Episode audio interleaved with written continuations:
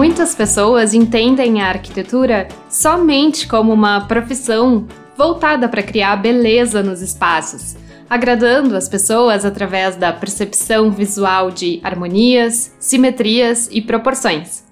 Mas o impacto da arquitetura sobre os sentimentos, as emoções e os comportamentos humanos vai muito além da estética. É aí que entra a neuroarquitetura.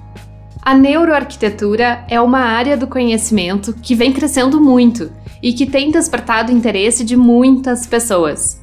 O nome faz referência àquilo que ela se propõe: ligar a neurociência à arquitetura. A neurociência abrange uma variedade de estudos sobre as funções do nosso cérebro. Essas funções também incluem o exame que o nosso cérebro faz dos ambientes que experimentamos, desencadeando determinados comportamentos, sejam eles conscientes ou inconscientes. Então, os estudos da neuroarquitetura buscam entender melhor como a arquitetura afeta a percepção, o comportamento, a saúde e o bem-estar humano. Por muito tempo, essa tentativa de entender como os ambientes nos afetam se dava somente por meio de abordagens filosóficas ou psicológicas. No entanto, estudos dessas áreas tendem a usar métodos como enquetes ou entrevistas, que, por serem considerados subjetivos, podem não ser considerados também os mais precisos, uma vez que eles dependem das capacidades e das interpretações individuais de quem está respondendo a essa enquete ou essa entrevista. Pois bem, pesquisadores indicam que a neurociência poderia oferecer métodos mais objetivos e mais precisos, baseados em evidências, para entender a resposta humana à arquitetura. Por isso, a neurociência também tem sido explorada para entender o impacto do ambiente em pessoas com as mais variadas condições, independentemente de idade, saúde ou capacidade cognitiva. Atualmente, uma das mais importantes instituições que desenvolve conhecimento em neuroarquitetura é a Academia de Neurociência para Arquitetura, nos Estados Unidos, e que tem início com uma história bastante interessante. Durante a década de 1950, um pesquisador chamado Jonas Salk estava desenvolvendo a vacina para poliomielite. E durante esse processo, ele sentiu necessidade de mudar de ambiente para conseguir avançar nas suas pesquisas. Então, ele foi passar um período sabático na Itália, onde pôde trabalhar em uma basílica. Foi assim que ele percebeu como o ambiente influenciou positivamente o seu trabalho e o consequente desenvolvimento da vacina. Imaginem só, ele havia se transferido de um laboratório carente de espaço e de vistas externas para um ambiente amplo e cercado por paisagens naturais. Foi esse mesmo personagem quem criou o Instituto Salk, na Califórnia, cuja sede foi projetada pelo Louis Kahn em 1965 e que se tornou uma obra clássica da arquitetura.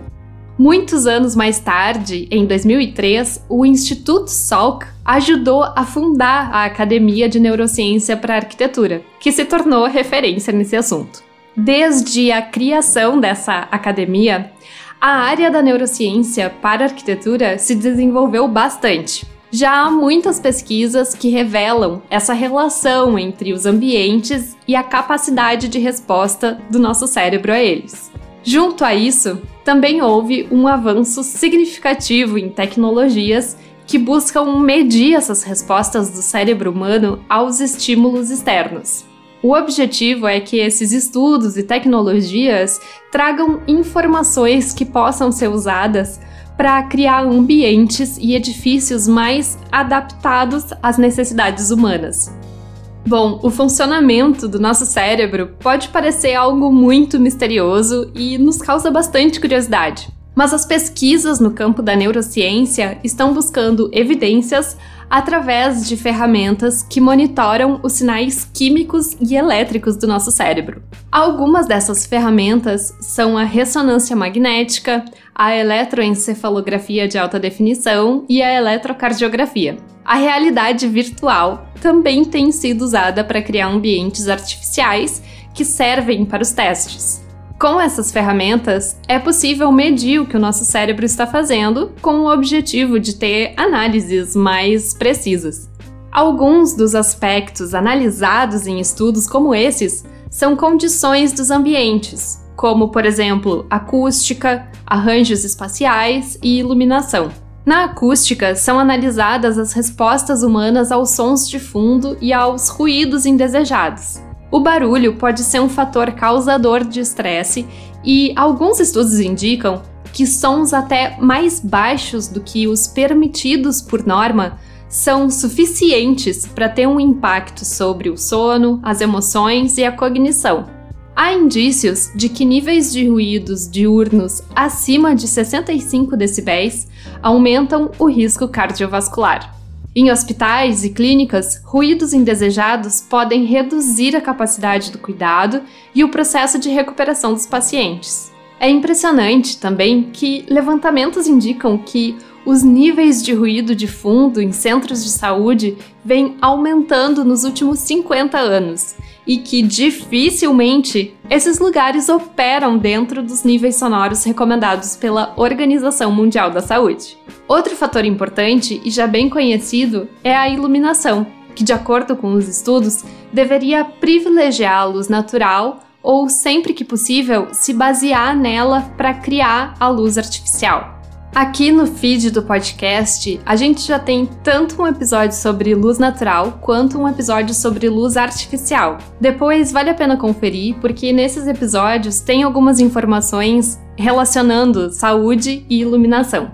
Bom, além disso, se espera que a neurociência possa fornecer dados para projetos de ambientes escolares que privilegiem as atividades cognitivas que ali devem ser desenvolvidas, com projetos que estimulem a criatividade e o aprendizado. Isso vale para projetos de hospitais que melhoram o processo de recuperação dos pacientes e as condições de trabalho dos profissionais da saúde, como já mencionado. Ainda se poderia falar em projetos que criam melhores condições de funcionalidade e bem-estar em escritórios, casas, instituições e tantos outros lugares onde há permanência prolongada das pessoas. De maneira mais prática, arquitetos e especialistas indicam alguns fatores ambientais que interferem na experiência humana. Um dos fatores mais conhecidos é a cor. Ela pode produzir diferentes efeitos nos indivíduos. As cores têm diferentes significados e provocam diferentes emoções. Esse é um assunto relevante e que já foi também tema de um episódio aqui no podcast. Nesse episódio, que se chama Significado das Cores, eu falo sobre significados de diversas cores e os seus efeitos nas nossas emoções e sentimentos. Esse episódio tem bastante conteúdo e está disponível para todos os apoiadores do podcast. Se você tiver interesse nesse e em todos os outros conteúdos exclusivos, considere apoiar o trabalho que é feito por aqui e assinar o podcast lá em apoia.se barra arquitetura objetiva. Bom, continuando o conteúdo de hoje, fatores importantes analisados na neuroarquitetura também são o aroma e o olfato, porque eles nos ajudam a formar uma percepção sobre o ambiente. De maneira semelhante, as formas presentes nos espaços fazem parte da nossa experiência. Como já mencionado, a iluminação e o som também são indispensáveis. Outro fator interessante estudado no campo da neuroarquitetura é o uso da biofilia, já que essa estratégia pode aumentar o bem-estar e a saúde dos usuários. Aqui no feed do podcast, nós também já temos um episódio inteiro falando somente sobre arquitetura biofílica. Então não deixe de conferir depois. Você pode ouvir no seu tocador de podcasts favorito. Por fim, especialistas também incluem nos estudos de neuroarquitetura a questão da personalização. Afinal, pessoas possuem diferentes necessidades e preferências.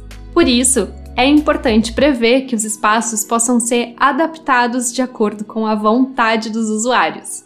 Um exemplo de obra famosa de arquitetura cuja experiência sensorial pode ser explicada através de conceitos da neurociência é a Capela Thorn Crown, nos Estados Unidos, projetada pelo arquiteto Fay Jones. Ela foi construída em 1980 e rapidamente teve grande repercussão e recebeu várias premiações. Ela fica em meio à natureza e é feita predominantemente com materiais orgânicos que entram em harmonia com a paisagem ao redor. Basicamente, ela é composta por tramas de madeira e é vedada nas paredes apenas por placas de vidro. No espaço interno, as sombras, luzes e reflexos desempenham um papel importante na ambiência da capela. Desde que inaugurou, ela já foi visitada por mais de 5 milhões de pessoas. De acordo com o pesquisador John Eberhard, tamanho interesse nessa obra encontra algumas explicações relativas ao funcionamento do cérebro. De acordo com ele, em primeiro lugar, ela desperta uma sensação de admiração que é influenciada em parte pelo grande pé direito.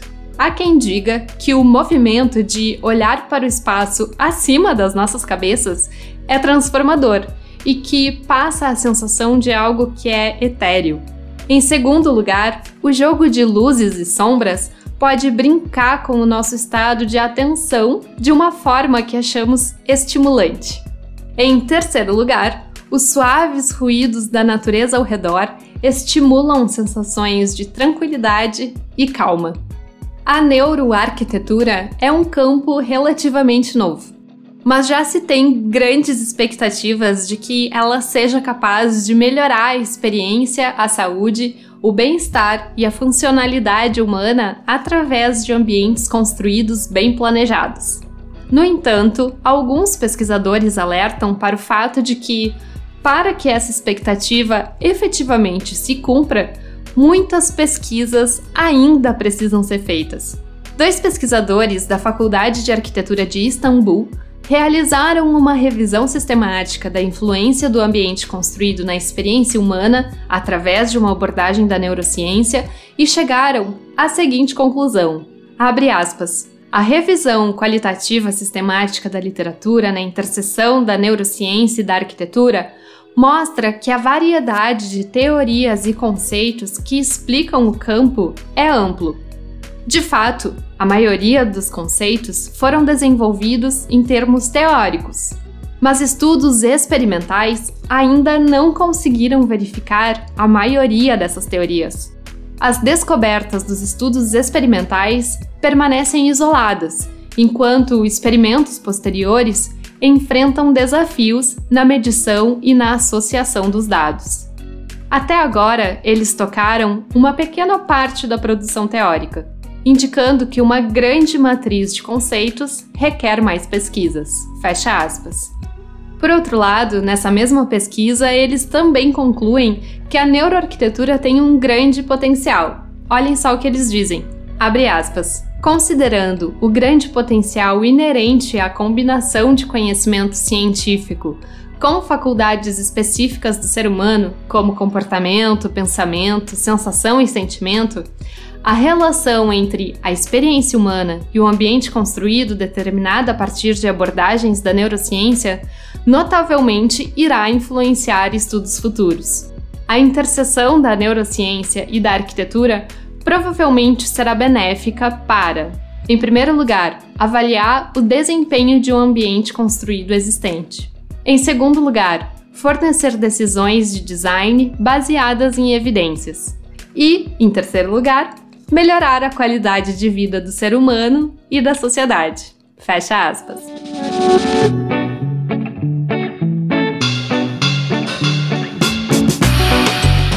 Queridas e queridos ouvintes, muito obrigada pela companhia e por terem escutado até aqui. O meu nome é Temis da Silva e você acabou de ouvir o episódio do Arquitetura Objetiva sobre neuroarquitetura.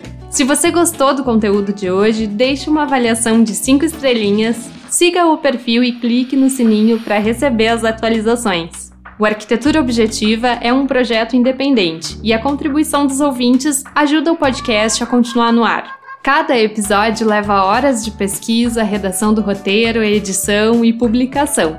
E você pode apoiar todo esse trabalho na plataforma Apoia-se, em apoia.se barra arquitetura objetiva.